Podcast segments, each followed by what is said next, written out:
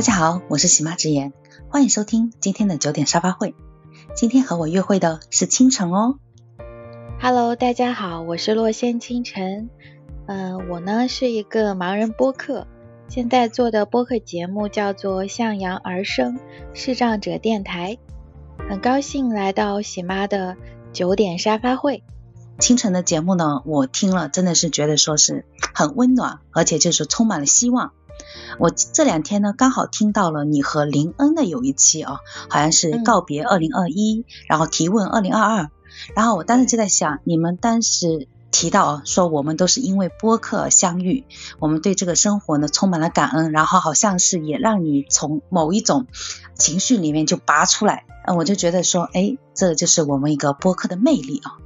不过呢，今天我们不展开聊啊。如果感兴趣的小伙伴呢，可以去听一下清晨的这个节目，然后我会在我的节目下方里面简介里面放上他的这个名片，你们可以去点击啊。嗯，我今天呢，其实是想和清晨聊一聊“矫情”这个词。清晨，你对“矫情”这个词，你有直观感受是什么？“矫情”这个词，在我的印象里分成两部分吧，一方面是可能。之前大家说的那种矫情是有一定贬义的意思，可能是说这个人比较呃蛮横啊、不讲理啊，或者说做作。但是好像现在对于矫情的这个词的意思和之前不太一样了。我的理解的话，矫情就是有一点呃容易脆弱啊，容易感伤啊。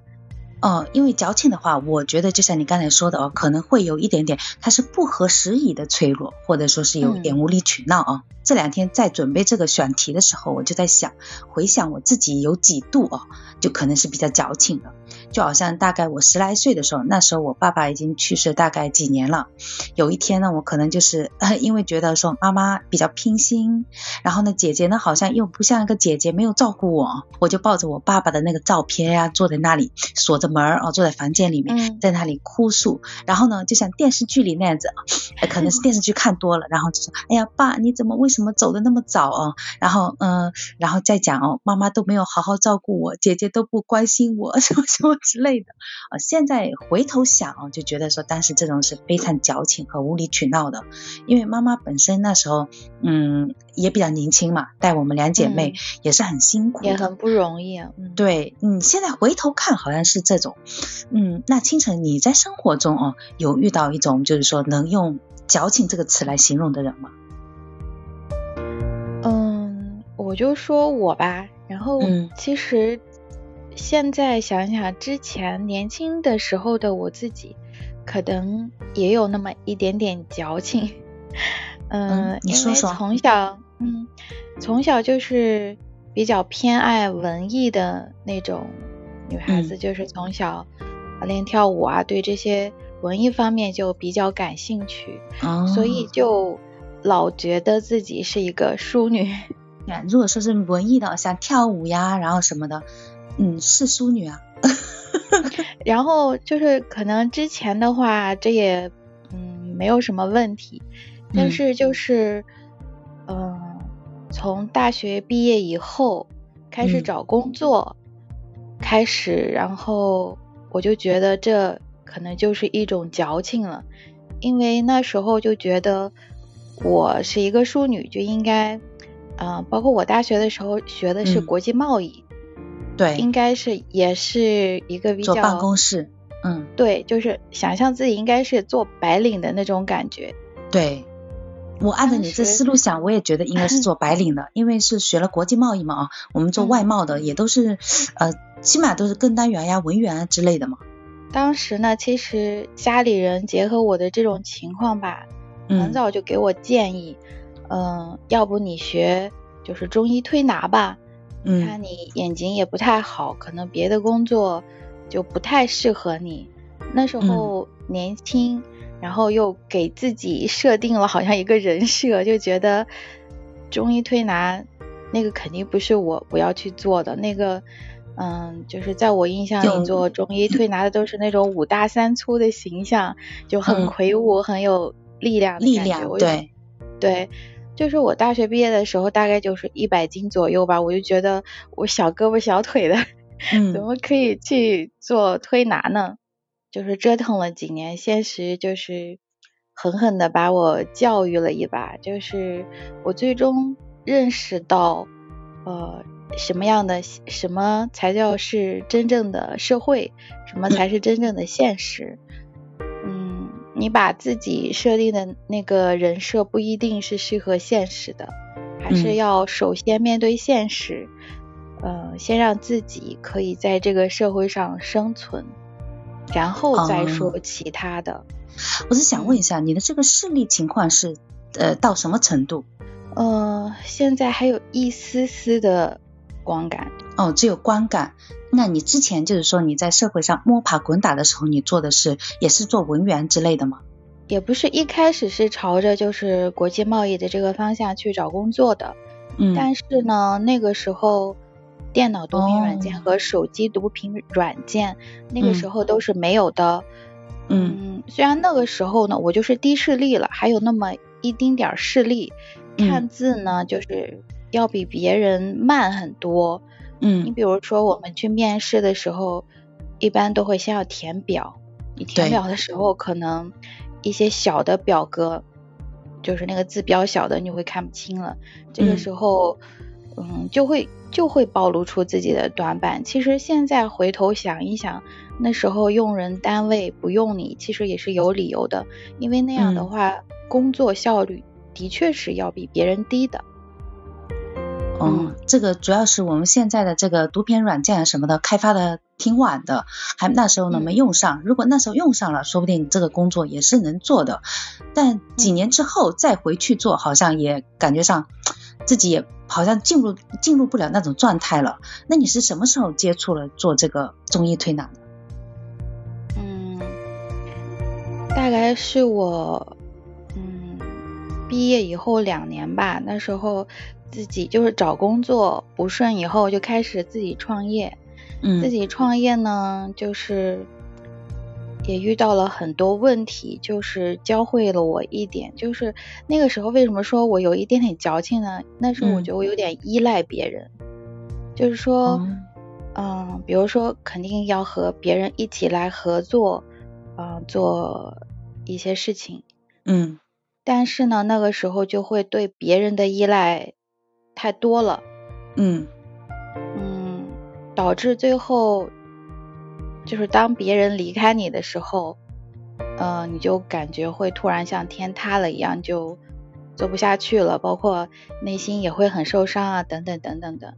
但是我总结了一下，其实最根本的原因是，是因为你自己没有自己的竞争力。我意识到这一点以后，才下定决心要去学习属于自己的技术。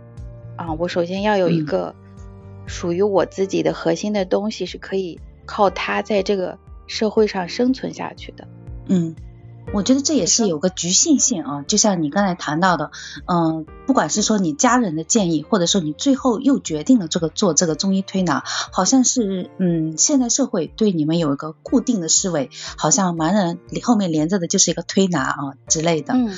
不瞒你说哦，虽然我不是盲人，但是我有一度是很想做这个事情的。为什么呢？因为我当时觉得说推拿这个事情是我很需要的，因为我每年就是一回家啊，我都会先去找一个推拿店帮我推拿。我当时是很信任这一套技术的。嗯，我后来为什么不做，也是因为生小孩啊，然后呃，感觉上自己也就像你说的，可能是没有放下自己。还是有那么一点矫情存在，哎，我好像也不想干这个活啊。一个呢是很累的，还有一个呢会不会就是在意别人的眼光，别人会怎么看你这种想法我都会有。所以你当时你讲到说你觉得自己这个是矫情的时候，我就觉得我自己就更矫情了。我觉得这个是很辛苦的一个过程，就像你说的，你小胳膊小腿的，但是你有坚持下来。嗯，对，其实这个。的确是挺辛苦的，因为毕竟我不是说和人家一样，可能其他的呃比较早的上盲校的那些人呢，会很早就会接触这个技术，学习这个。我是二十多岁以后才开始学的，嗯，就是一切要从头开始学，而且还是要就是不能参加学校系统的那种，啊，就跟上课一样的，就是说要靠自己到处去拜师。所以说那几年我基本上都是漂泊在外地的，基本上是在这个地方学习完了以后，嗯，然后打听或者听说哪里有好的老师，然后再跑过去学。嗯嗯，相对来说最辛苦的你那一段时间呢，就是我跟一个中医老师学，他是嗯早晨六点，然后就让我们去嗯开始上课。大概上一个小时到一个半小时，七点半他的诊所就开始营业了，然后呢，我就要在那里开始工作了，一直要工作到晚上九点或者九点半。嗯，那你肯定一天下来手很酸呀。对，那一段时间，嗯，的确是挺辛苦的。嗯，其实你想想，就是说不说。做推拿吧，你要从早上六点一直坚持到九点，甚至九点半，这个工作时间也是挺长的。对，常人都比较难以就是忍受的。所以说你其实不是矫情的人，你看你很坚韧。嗯，其实之前我也是那种家里的独生女，也没有吃过什么苦啊。当时我记得连就是练推拿最开始的时候。胳膊真的会疼，疼到晚上你躺在床上都不知道该放在哪里，就是能疼的睡不着觉那种。然后有一次我就自己偷偷的哭啊，然后我就想为什么 我要选择做这个呢？就是这么辛苦，这么累。嗯，但是后来想想，就是之前的那些原因，然后我就觉得有些东西就是要付出才有收获，可能就是因为。这个很多人不能付出这么多，所以可能他们就没有相应的好的技术。我要有核心的竞争力，那我就要比别人付出更多才可以。是的，我在一个电视剧里面就看到一个女主家里呢是破产了，然后但是因为女主的妈妈从小就讲究惯了嘛，她没有吃过苦，她这一次就突然换到一个小地方啊，租的地方呢小，然后她就会嫌弃说呀，这地方怎么那么小呀，卫生间都只有一个。怎么住人呢？哎呀，女儿呀，你的早餐怎么只有牛奶和面包片？你赶紧去帮我买一点黄油，面包呢要现烤，牛奶呢也得是进口的。嗯，我每次看到像这种场景的时候，我就会想说，哎呀，赶紧收起你的矫情吧，你要面对现实。就是好像有些人认不清自己什么，该摆在什么位置。我觉得我可能会说这种，哎，收起你的矫情。嗯，你会在哪种情况下是说 想脱口而出收起你那矫情吧？其实我我是也遇到一些就是和我一样的市场小伙伴吧，就是说他们在呃面临一些怎么说呢择择业啊，或者是面临一些社会竞争的时候，嗯，有时候也会一些有一些抱怨啊什么的，嗯，然后。其实我就想跟他们说，收起你的矫情，这个社会不适合这一套，有很多东西，嗯，不是说你矫情一下就可以解决的，到最后还是要靠我们自己的努力才可以去解决它。这些东西真的就是有一句话，莫斯科不相信眼泪，真的不太适合，嗯嗯。我觉得“矫情”这个词哦，让我今天突然有点低落，因为我就觉得说，我们好多人哦，很多时候都可能有一点矫情，是因为没有经历过毒打吗，还是怎么的？嗯，我有一个小伙伴啊，他是身材也很好，家庭条件呢也挺好的。然后他当时就跟他就是说，哎，闹别扭。这个男的家里真的是条件非常好，是我们那里属于这种首富级别的啊。但这个女生就觉得说，我，哎呀，我不喜欢他了，哎，我要跟他分手。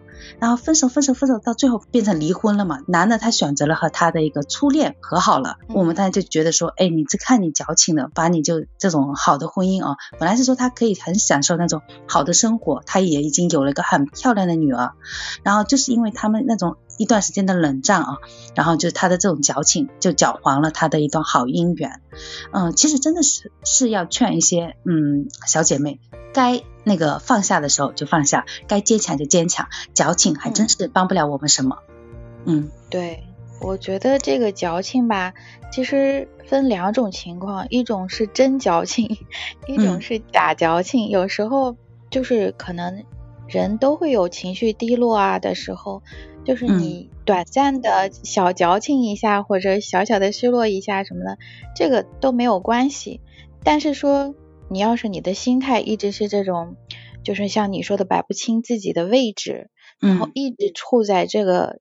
矫情的状态里，那我觉得对他的整个的人生都会有影响，也许是婚姻，也许是工作。嗯，对，因为那句话就叫做“小作怡情，大作伤身”。对对对对，哎，这句话很恰当。啊，今天我们也聊了很多，今天的分享呢就到这里。我最后呢是希望清晨给我们的听众送上一个新年祝福。嗯，好的。祝现在正在听节目的所有听众们都能在新的一年里平安、健康、幸福、快乐，所有的愿望都可以实现。嗯，谢谢清晨。哎啊，今天的分享就到这里，下期见喽。